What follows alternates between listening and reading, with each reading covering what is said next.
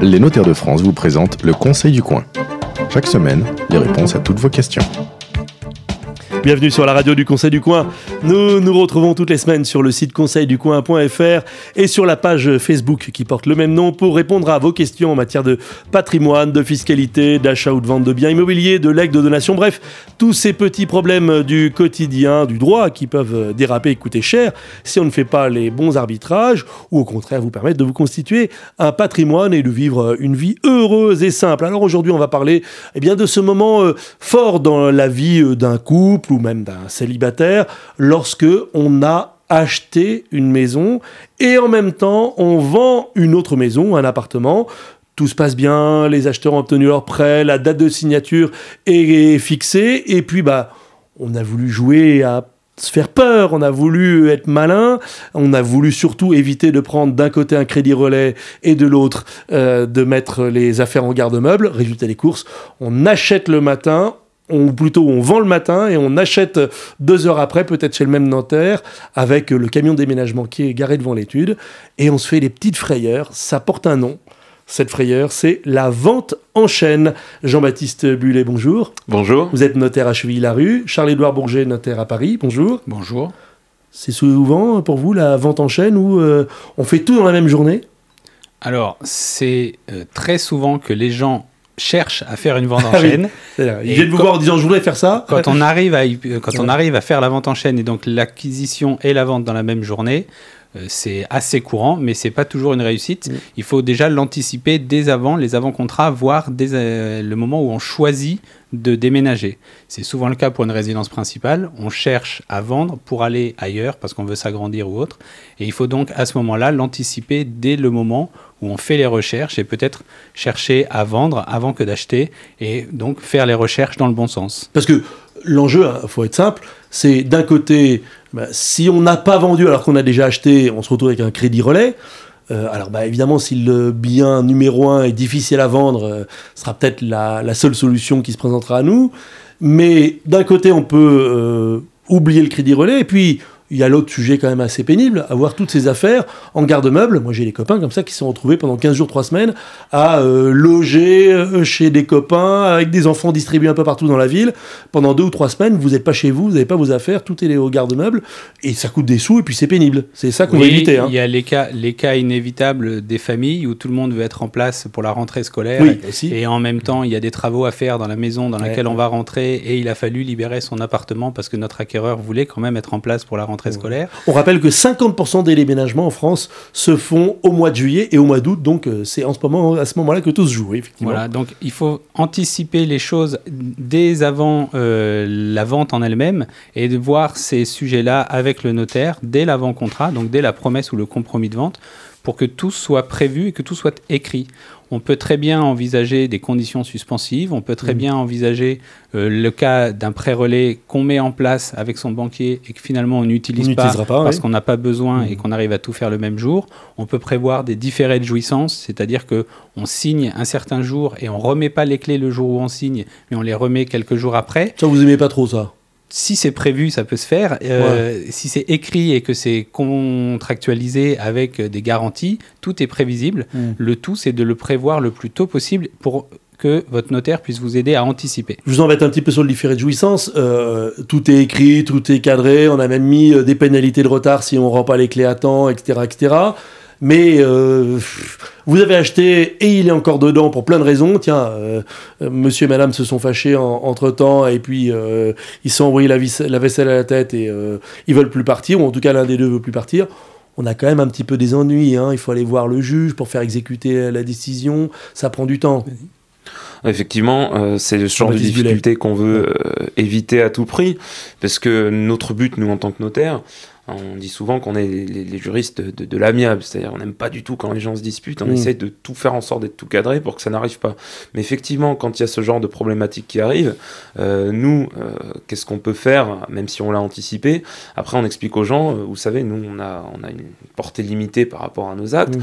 On vous a mis des pénalités de retard si jamais mm. vous libérez pas les lieux à telle date, vous étiez mis d'accord sur un montant journalier, vous étiez mis d'accord sur une date, sur des conditions, vous les respectez pas. Après, personnellement, c'est pas moi qui vais aller dans la maison euh, sonner en disant bon, écoutez, monsieur, vous avez signé ça, mm. partez là. Donc on, est d'accord, là, on dit bien qu'il faut. Il y, a, il y, a, des pénalités qui sont prévues, mais à ce moment-là, il faut aller voir un juge pour faire exécuter cette convention, ce contrat entre euh, deux individus. C'est un contrat de droit privé d'ailleurs. Hein. Bah, c'est une... clause qui fait, qui fait partie d'un acte authentique, donc ça a mm. quand même une certaine valeur euh, engageante. Hein. Sauf que ça met un petit peu de temps à faire exécuter. Mais effectivement, là, il faut euh, plus, on va plus aller s'orienter vers un huissier de justice, vers un mm. avocat, c'est-à-dire un juge, etc. Donc si on peut éviter, c'était juste pour vous embêter, Charles-Édouard Bourget, mais si on peut éviter, on évite. C'est évidemment une solution qu'il faut euh, limiter au maximum, mais c'est mhm. une solution qui est possible à encadrer. Effectivement, il faut l'éviter au maximum et essayer d'anticiper en prévoyant euh, dès le début des dates qui seront compatibles. Et donc, si vous trouvez en premier la maison de vos rêves avant d'avoir euh, déjà trouvé un acquéreur pour votre appartement actuel, une des solutions qui est assez euh, euh, courante, c'est-à-dire qu'on vend son appartement mm. pour aller s'agrandir dans une maison, eh bien, il faut, dans le cadre de, la, votre acquisition, de l'avant-contrat de votre acquisition de maison, prévoir un délai assez long, mm. peut-être, et non pas une réalisation comme on prévoit habituellement entre deux mois et trois mois, ce qui est souvent le cas euh, parce que les gens estiment que c'est le délai moyen pour obtenir un prêt et obtenir les documents nécessaires à la régularisation de l'acte de vente. Là, il faut que vous rajoutiez à ce délai-là le délai pour trouver un acquéreur de votre appartement. Hmm. Donc il faut négocier, discuter avec votre vendeur dès avant l'avant-contrat, dès le moment où vous faites votre offre d'achat, pour allonger ce délai. Peut-être que vous avez besoin d'un délai de six mois. Hmm. Si vous le dites le plus tôt possible, en principe, c'est mieux reçu que si vous le dites tard. Bon, encore une fois, on part du principe que ça y est, on a vendu, on a acheté, tout le monde a passé le cap de euh, la, clause suspensive d'obtention de, crédit. Donc c'est bon, il a son crédit, j'ai mon crédit, tout se passe bien, et donc là, on est dans cette phase, allez, on est à quoi? Un mois de la signature euh, de l'acte authentique, on avait fixé une date butoir, on s'était dit, on doit se retrouver au plus tard à telle date, et là, on se met d'accord, ou les notaires se mettent d'accord entre eux, on va signer tel jour, telle heure, le matin. Et on en a une deuxième à faire le même jour on fait comment?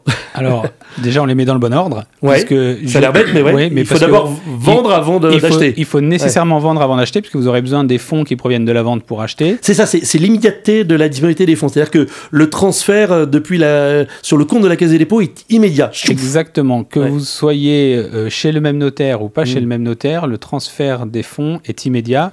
Pour ceux qui n'ont pas acheté depuis un petit bout de temps, on rappelle que c'est fini le chèque de banque. Hein. Absolument. Il y a encore pas très longtemps, on arrivait avec le chèque de banque et tout se passait bien. Là, c'est forcément un virement électronique. C'est un virement qui est reçu par votre notaire idéalement la veille du rendez-vous, de manière à ce qu'il puisse lui vérifier euh, l'origine des fonds et, la provenance. Ah, alors ça marche pas si j'ai vendu le matin. Du coup, votre, acquéreur, votre acquéreur a fait un virement le mardi, il est arrivé chez le notaire le mercredi. Vous pouvez donc signer le mercredi ou le jeudi sans difficulté votre vente. Et puisque les fonds, l'origine première des fonds a été vérifiée, votre notaire est détenteur des fonds et il peut lui-même les virer à votre vendeur sans difficulté. Donc vous signez votre vente le matin, votre acquisition l'après-midi. Les transferts entre notaires étant immédiats, il y a pas, les fonds n'ont pas quitté le circuit. Mmh. Donc on en a une traçabilité complète qui permet qu'il n'y ait pas de sujet là-dessus. D'accord, on le refait. Donc le matin, idéalement, allez, à 10h, je vends ma maison à celui qui me l'a acheté et qui a fait virer les sous par sa banque sur votre compte euh, consigné à la Caisse des dépôts. Euh, et bah, plus tôt il a envoyé les sous, mieux c'est, mais au plus tard la veille. Les sous sont pas arrivés la veille et il dit oh, ça va arriver le, le, jour de la signature. Vous dites stop, c'est planté, ça marche pas. Sans l'argent, c'est compliqué. Sans l'argent, ça euh, arrive parfois que les sous apparaissent le matin. Hein, j'ai vu voilà, c'est ça. Euh, on a, on a, on a des outils comptables et des outils bancaires qui heureusement permettent que les fonds puissent arriver jusqu'en dernière minute. Mhm. Donc, euh, on n'annule plus, on ne décale plus une signature automatiquement à cause de ça. En revanche, on passe des coups de téléphone. mais il y a toujours un petit peu d'agitation et chez les banquiers et chez, et chez les notaires pour que les fonds soient là le moment venu. Charles Bouger, je, je rigole à peine, mais j'ai l'impression que c'est toujours comme ça juste avant une signature. C'est-à-dire que le truc qui roule euh, tranquille où ça marche à tous les coups, j'ai l'impression c'est l'exception et la règle, il faut euh, passer des coups de téléphone dans les jours qui précèdent pour euh, accélérer un peu le, process. Il est bien évident que pour chacun d'entre nous, le jour où on achète et le jour où on vend, c'est une opération qui est hyper importante, quel que soit l'enjeu financier le moment où on signe, c'est un moment qui est stressant. Mm. Donc évidemment qu'on s'assure tous depuis déjà une semaine que les fonds Mm. sont bien arrivés alors qu'on sait qu'il faut un quart d'heure pour qu'ils arrivent. Mm. Donc il y a toujours des stress là-dessus, il y a toujours un moment effectivement où on Vous s'interroge. voulez et dire où- qu'on s'inquiète pour rien si les sous sont pas là trois jours avant C'est jamais pour rien, il vaut mieux vérifier. Il vaut mieux appeler trois fois le banquier plutôt que Exactement, pas du tout et oui. se rendre compte qu'il a oublié. Surtout quand on est dans le cadre d'une chaîne où effectivement si le premier maillon rate euh, l'arrivée des chaîne, fonds, ça fait un peu chaîne de Ponzi. Hein. Je, je, je ferme la parenthèse. Dans le cadre mais- d'une vente en chaîne, disons. Alors, si le premier maillon rate l'arrivée des fonds, vous risquez de perturber beaucoup de gens. Et comme on est par définition dans, ou en tout cas par- pour votre exemple, dans le cadre de vente de résidence principale, Mm. et que en même temps qu'on transfère les fonds, on doit transférer la propriété, Mm. donc les clés. euh, la jouissance et les accessoirement, clés. euh, tout le mobilier de la maison. C'est bien qu'il n'y ait pas Ouais, un ouais. trou dans la chaîne, puisque Ouais. sinon, et on a- se retrouve avec des familles qui peuvent ne pas dormir ce soir là où elles devaient dormir. Euh, Jean-Baptiste Bullet, euh, derrière cet aspect juridique, je signe le matin, les sous arrivent le matin ou sont arrivés la veille, j'achète l'après-midi et je prends possession du bien euh, dans la foulée. Il y a un autre volet sous-jacent, c'est eh ben, toutes ces affaires qui vont transiter d'un point A à un point B. Si on a planté quelque part, ça devient du grand n'importe quoi. Bah, c'est ça. Le, le véritable problème dans cette vente en chaîne, c'est que c'est assez. Il y a tellement de facteurs qui Mm. peuvent mettre à mal l'organisation qu'on avait euh, intuitée au départ que euh, on a parlé là tout à l'heure des, des fonds. Euh, par exemple, vous, avez- vous vendez 200 000, vous achetez 300 000, donc il faut que le vendeur, euh, que Ouais. la- votre acquéreur, il est viré ces Versez 200 000, 200 et que puis vous, vous, ayez votre crédit des 100 000 en aux plus. 100 000, donc il y a déjà Ouais. deux virements. Au-delà de cet aspect-là purement financier, purement bancaire, après c'est des écritures comptables, un jeu Mm. d'écriture comptable, il peut y avoir d'autres difficultés qui peuvent survenir. Imaginons, on se rend compte, une agence immobilière pour, pour une des deux opérations arrive et puis dit non mais attendez, euh, là le problème c'est que la maison n'a pas été vidée, là, la maison que vous achetez, Ah. il reste des meubles. Ah bah nous en tant que notaire on dit attendez euh, vous deviez débarrasser euh, la cave vous l'avez pas fait c'est embêtant comment on Ah oui, fait mais techniquement, euh, voilà, enfin, il y a un moment où, enfin, on va être très concret. Je vends le matin, euh, les déménageurs, ils, ils viennent le matin, ils me disent, bah oui, je vous remplis le camion le matin, et au moment où je signe chez le notaire, c'est pas encore totalement vidé. Nous, notre rôle en tant que notaire, c'est de trouver des solutions qui soient à la fois juridiquement fiables et euh, qui assurent une sécurité Mm. euh, globale et entière et un équilibre du contrat par rapport à des situations de fait. Donc Mm. là, typiquement, on se dit, qu'est-ce qu'on va faire? Est-ce qu'on fait un, un séquestre avant de remettre le prix de vente en attendant Mm. qu'ils aient... On rappelle un petit truc, Jean-Baptiste Bullet, c'est que il y a un truc que moi, on m'a pas dit à plusieurs reprises, mais on me l'a dit sur le tard. On fait une contre-visite la veille de la veille de l'achat. La veille, le matin ou le matin, oui, ouais. oui, clairement. Et donc c'est là qu'on on découvre que ça n'a pas été vidé, par exemple. On va relever les compteurs, on va Mm. s'assurer qu'ils n'ont pas enlevé les poignées de porte, ils n'ont pas enlevé Mm. les carreaux des fenêtres, c'est bête, mais ça Mm. peut- c'est arrivé. Mm. On va également euh, vérifier... La chaudière qui a été démontée. Exactement. On va aller également vérifier, donc, euh, comme on disait, que la maison a été euh, bien vidée, que les rele- compteurs sont relevés, enfin, tout un tas d'opérations. C'est quand même assez important de faire une petite contre-visite euh, juste avant la vente. Mm. Ça peut être le matin même, ça peut être la veille, mais c'est important. Comme ça, si jamais il y a un problème qui survient, il survient en amont. Et nous, on peut essayer de le traiter. Mais nos difficultés qu'on a en tant que notaire, c'est justement toutes ces petits, toutes ces petits bâtons qui peuvent être mis dans, dans, dans Mm. la chaîne euh, peuvent euh, rendre cette vente en chaîne très difficile. Et techniquement, il faut vraiment, vraiment bien aborder le sujet, bien anticiper. Mm. Et c'est ça la plus grande difficulté qu'on a, nous, en tant que notaire. Charles Bourget. Oui, il faut pas perdre de vue que sur les aspects juridiques et financiers, une fois que vous, euh, vous avez lancé le déblocage des fonds, Mm. euh, votre notaire et votre banquier travailleront de concert pour que ça fonctionne. Mm. Donc, à partir du moment où vous avez lancé le déblocage des fonds, vous pouvez vous concentrer sur les aspects matériels du déménagement qui sont effectivement un gros sujet. Vider une- un appartement pour euh, remplir une maison dans la même journée, c'est évidemment pas facile. On va là rappeler aussi, il y a des un, un chiffre. hein. qui aident. hein. 80% des, des Français déménagent seuls, ou en tout cas avec des amis, de la famille, ou euh, bref, tout seul. Donc on a recours à un déménageur professionnel que dans 20% des cas. Euh, donc ça veut dire qu'il y a plein d'opérations qui peuvent se faire entre guillemets simplement. Simplement ou pas d'ailleurs, parce que peut-être que quand on déménage seul, on est moins aguerri et organisé que... On, on peut que- mettre plus ouais, longtemps que ouais, quand, on fait, euh, ouais. quand on fait appel à des professionnels. À côté de ça, ça permet d'avoir une discussion avec son vendeur. Encore Mm. une fois, l'anticipation permettra souvent euh, de réduire la problématique. Et si vous expliquez à votre vendeur, qui est peut-être dans la même euh, position que vous, parce qu'il a lui-même besoin de se reloger derrière, que euh, votre déménagement interviendra ou commencera à, remplir la maison avant même que vous ayez signé, parce que peut-être que vous avez déjà anticipé, vous avez vidé l'appartement hier et vous commencez à rentrer dans la maison aujourd'hui, peut-être que ça est possible, il faut discuter avec lui et tout s'envisage. Ah, alors ce qui compte, c'est le jour. Je vous interromps, ça veut dire, je vide la maison, bon, mon acheteur est très content parce que la maison est en train d'être vidée, et je me retrouve avec un camion plein, plein à craquer si le vendeur du bien que j'achète est sympa, je peux le mettre dans le garage. Vous pouvez éventuellement prévoir de le mettre dans le garage. Vous pouvez surtout vous être devant la maison et si vous avez rendez-vous chez le notaire à 14h, à 14h12, vous pouvez commencer à vider votre camion. Bien sûr. Mais à 10h, non. faut discuter avec votre vendeur. Si vous, si vous avez assuré avec votre notaire que la chaîne n'est pas interrompue parce que les fonds du premier sont, déjà là, sont là, il y a peu de risques que l'opération ne se déroule pas. Hmm. Et effectivement, comme on le disait tout à l'heure, on sait aussi prévoir dans ces cas-là, on va pas mettre trois familles à la rue d'un coup, et donc hmm. on va faire en sorte que par un séquestre ou par une convention hmm. euh, entre les parties, on arrive à sécuriser les 48 heures dont vous avez besoin pour euh, finir votre déménagement. Là, vous parlez de 48 heures, là, moi je parlais de quelques heures. Il y a une différence entre 48 heures et, et 3 euh, heures? Si on est sur la journée du différé, euh, enfin sur la journée du transfert de propriété, en principe, on n'a pas trop besoin d'écrire quoi que ce soit.